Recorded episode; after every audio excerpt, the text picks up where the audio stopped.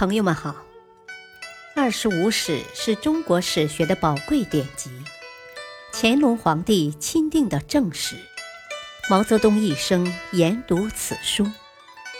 欢迎收听《二十五史》珍藏版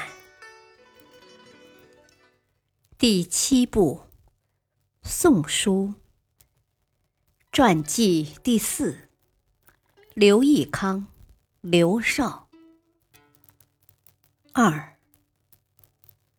刘义康私自设置同部六千多人，不告诉文帝，四方贡献馈送的方物都以上等的送给刘义康，而以次等的贡献皇帝。他认为这也没有什么不妥。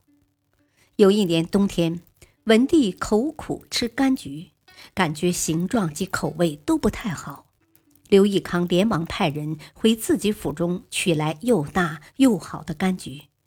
文帝虽然口中赞叹此橘甚美，可心里不是滋味。尚书仆射殷仲仁为文帝宠信，他与刘湛本来相处甚好，后来关系破裂。刘湛经常托刘义康在文帝面前说殷仲仁的坏话。文帝每每予以辩解回护。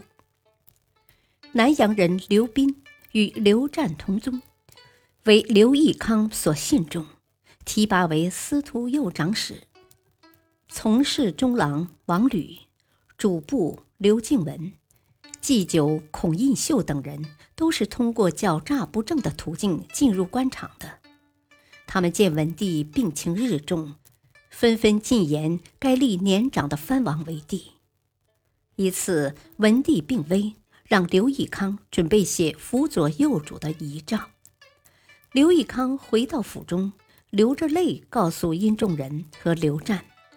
刘湛说：“治理天下实为艰难，岂是年幼之主所能驾驭的？”孔印秀等人立即去尚书省议曹。索取晋成帝咸康末年立康帝的记载，准备以此作为拥戴刘义康的例证。及至文帝病情好转，隐约听到此事，对刘义康大为不满。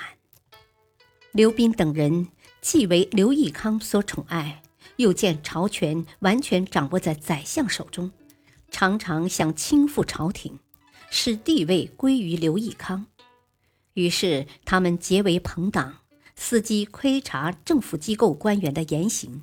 若有与他们志向相异的，必编造他们的过失，罢去官职。从此，朝廷中形成了军权与相权分离、宫内和外府不和的局面。刘义康想让刘斌为丹阳尹，言谈之间启奏文帝。臣说刘斌家境贫困，文帝察觉话中之意，没等刘义康把话说完，就说：“让刘斌去做吴郡太守吧。”后来会稽太守杨玄宝请求还朝，刘义康又想让刘斌替代他，便对文帝说：“杨玄宝打算回京，不知皇上有何安排？”文帝当时还没有想定人选，见刘义康问起此事，忙说：“我已用了王弘。”从元嘉十六年秋开始，文帝不再驾临刘义康的东府。刘义康明白他与文帝因猜忌已成仇隙，祸事将要发生了。果不其然，次年十月，文帝下令逮捕刘湛。交付廷尉，旋即诛杀于狱中。接着又连续捕杀了刘斌、刘敬文、孔印秀等人。逮捕刘湛的当天，文帝令刘义康进殿值班，并留在中书省歇息。当天晚上，刘湛就被抓了。不久，刘义康被改任为都督江州诸军事、江州刺史。出京镇守豫章。临行前，文帝派沙门惠林探望他。刘义康说：“弟子还有回京的时候吗？”惠林不语。良久才叹口气说：“恨公不读百卷书啊。”文帝虽让刘义康出镇豫章，仍觉得危险依然存在。江州离京城不远，又属军事重地，思来想去，索性将刘义康调往岭南，任都督广州、胶州诸军事。元嘉二十二年，太子詹事范晔因涉嫌谋反被杀，这件事牵连到了刘义康。文帝的亲信觉得这是除掉刘义康的好机会，屡屡上表劝说文帝削去刘义康的王爵，逮捕交付廷尉依法治罪。念及骨肉之情，文帝下诏特赦不杀，将义康废为庶人，从皇籍中除名，交付安城郡管制。在安城郡，刘义康开始读书了。当他看到汉淮南王刘长，刘长系刘邦少子，文帝时刘长骄横，自为法令，与皇帝平起平坐，大臣多请求除之，文帝不忍，只是诛杀了刘长的亲信，刘长被流放后绝食身亡。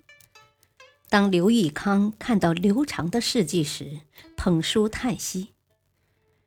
唉，前代就有这种事了，我真是罪有应得呀。元嘉二十七年，北魏军在击败王玄谟的北伐军后，南抵瓜埠，欲渡长江，天下萧然。文帝担心内部有人会推举刘义康作乱，便有心要置刘义康于死地。当时刘俊镇守彭城，多次上书劝说文帝除掉刘义康，以免后患。一年一月，文帝遣中书舍人严龙送毒药赐刘义康死。刘义康不肯服药，说：“我是信佛之人，佛经说了，自杀的人来世不能投胎为人，除自杀外。”你们随便怎么处置都行。结果刘义康被阎龙用被子闷杀，时年四十三岁。一年后，文帝以侯礼将刘义康葬在安城郡。感谢收听，下期播讲三，敬请收听，再会。